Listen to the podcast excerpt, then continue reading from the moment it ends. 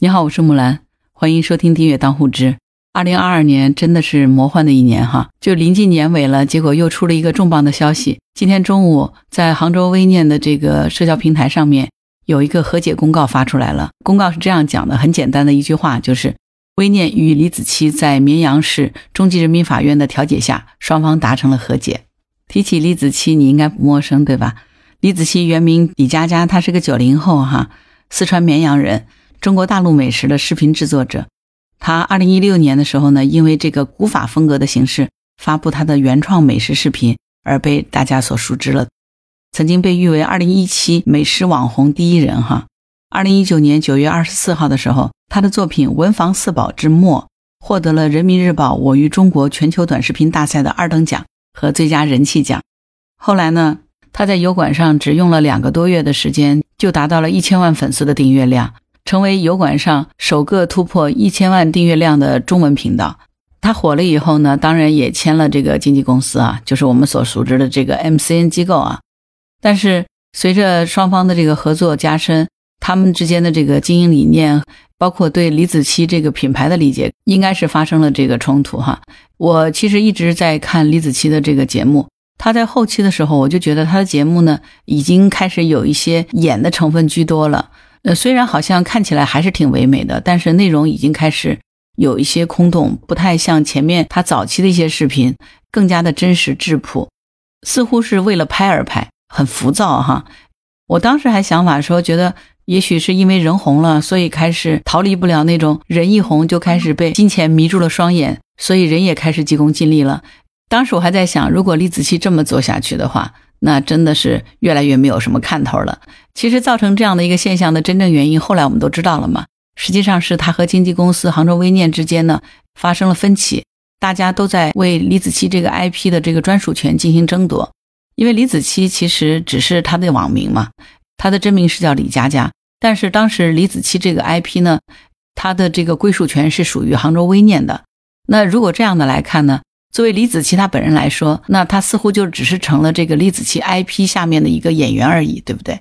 随着这个矛盾的升级，为了要回属于他自己的权利呢，李子柒就开始跟微念公司打官司了。在这个期间呢，他就停止了他所有作品的更新。最后的一条作品呢，还是在二零二一年的九月八号。从此江湖再无李子柒哈，就将近一年半的停更时间里面呢，其实粉丝们无数次幻想啊，他能够卷土重来。一年多的时间里面。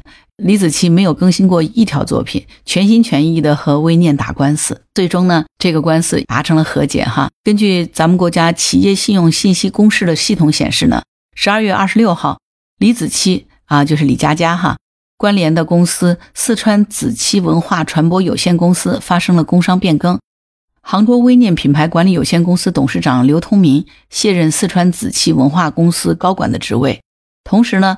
股权由李佳佳出资四十九万人民币，杭州微念科技有限公司出资五十一万人民币，变更为李佳佳出资九十九万人民币，杭州微念品牌管理有限公司出资一万人民币。终于是功夫不负有心人啊！二零二二年十二月二十七日，李子柒和微念最终达成了和解哈啊！历经一年多的时间哈，李子柒和微念的纷争终于是尘埃落定了。李子柒成为了四川子柒文化的这个实控人，持股的比例呢从百分之四十九增加至百分之九十九。不得不说哈，这个李子柒真的也是硬气的哈，在拿回这个股份之前绝不复更哈，真的是牛得很。可以这样说吧，前面那一句短短的和解公告，是他用停更一年多的时间换来的。我相信这中间的辛酸和苦楚，只有他自己本人才知道。作为外人呢，我们应该什么都不清楚。只能这样的说，这个看上去柔柔弱弱的小姑娘哈，内心非常强大，也很硬气。不光是和微念和解了，要回了李子柒 IP 的归属权，就连公司的这个实际控制人也拿回来了。那粉丝知道这个消息以后呢，都纷纷去留言说：“哎呀，这次是真的回来了，终于没有白等，期待王者回归，终于要回来了，太棒了，我太开心了。”大家都觉得没有白等这一年，我们给了他这一年多的时间，其实期望的呢。都是他王者回归的那一天，而之前他为了官司和 IP 的这个归属，不更新任何一条动态和作品，真的是可以理解他的。当现在所有的一切都拿回来了以后，再不回归，我想应该就说不过去了，对吧？所以相信李子柒的回归呢，应该是指日可待的。就像有一个网友留言的是：“这次你才是真回来了，太期待了，赶快更新吧。”尽管说李子柒已经停更了一年多的时间，可是呢，他在网红界王者的地位却是无可撼动的。在李子柒停更之后，有很多模仿他的人，应该在网络上层出不穷。可是呢，那些人都只是模仿了一些皮毛，从来没有人真正超越过李子柒。这是为什么呢？我记得之前在李子柒打这个官司的时候，当时曾经跟我的学生们讨论过，他们就问我的看法：李子柒这场官司会不会打赢？我告诉他们，我说他一定会打赢的。为什么我这样说呢？因为第一，李子柒他个人在这个 IP 的主导作用是非常明显的。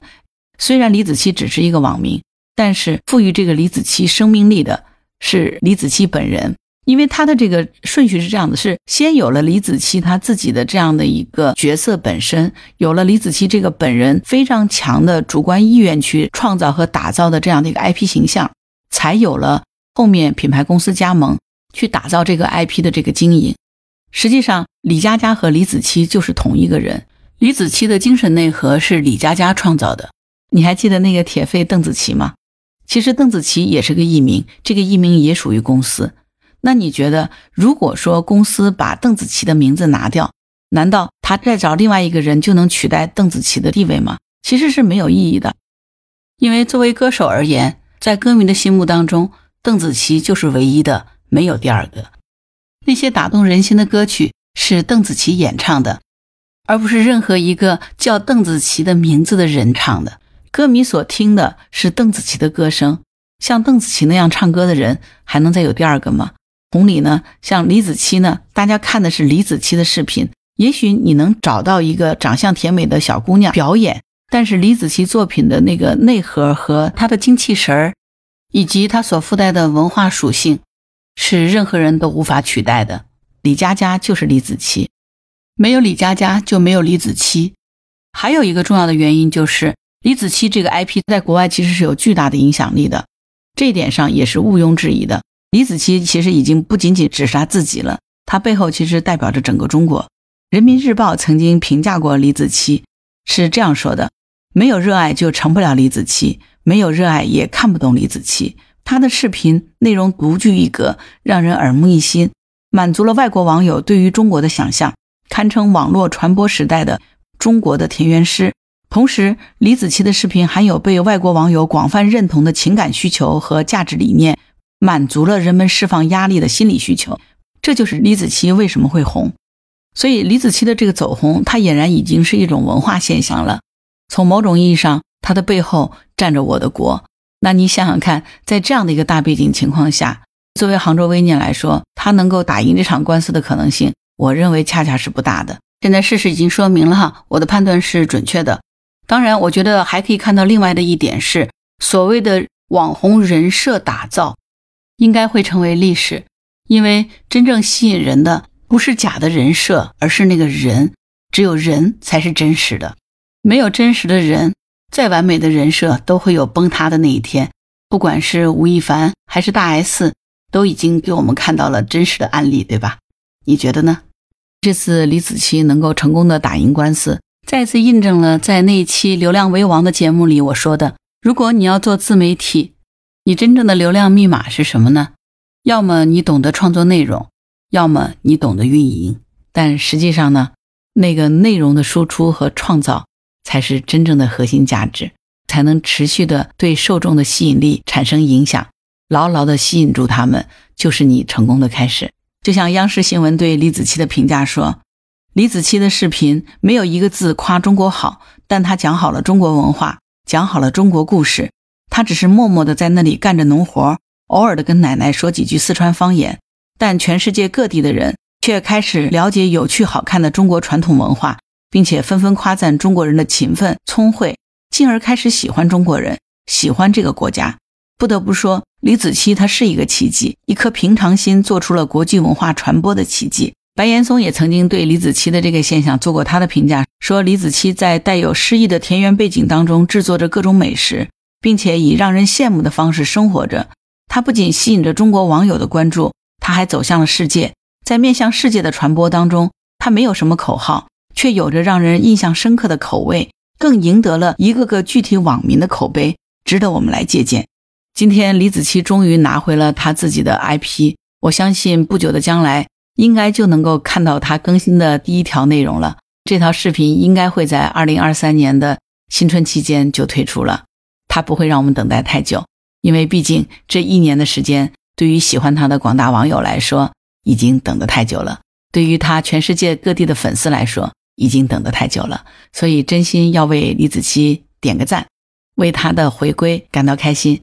好了，今天的节目就聊到这儿。如果你有什么想法，欢迎在评论区给我留言。如果你喜欢我的节目，欢迎订阅当户知。如果你喜欢木兰，也可以加入木兰之家听友会，请到那个人人都能发布朋友圈的平台，输入木兰的全拼下划线七八九就可以找到我了。好啦，今天就聊到这儿，我是木兰，拜拜。